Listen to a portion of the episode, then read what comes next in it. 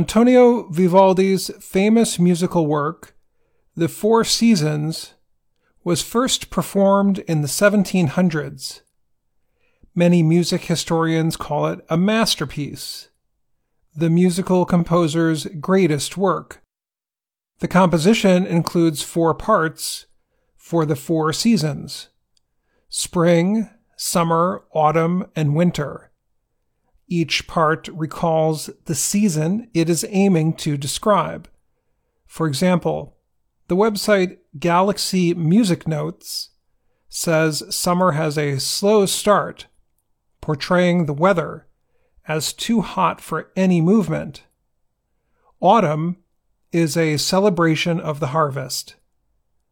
One music director in Spain decided to interpret the 300 year old work for modern times. The composer and producer Hache Costa told the Reuters news agency that Vivaldi's work would have been a lot more aggressive and dirty if it was written today.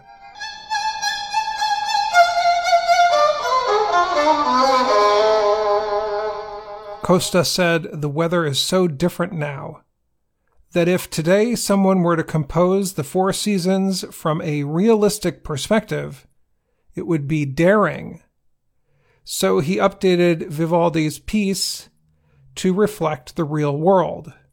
The work is now being performed in Madrid at the EDP Gran Via Concert Hall. Reuters said he added prominence and drama to the summer portion and shortened the other seasons because of global warming. The musical group or orchestra performs the music in front of a video screen showing the effects of climate change, such as wildfires and dry weather. One part shows the clouds involved in a hurricane. Costa created the adaptation of the Four Seasons to go along with the recent Global Climate Action Day.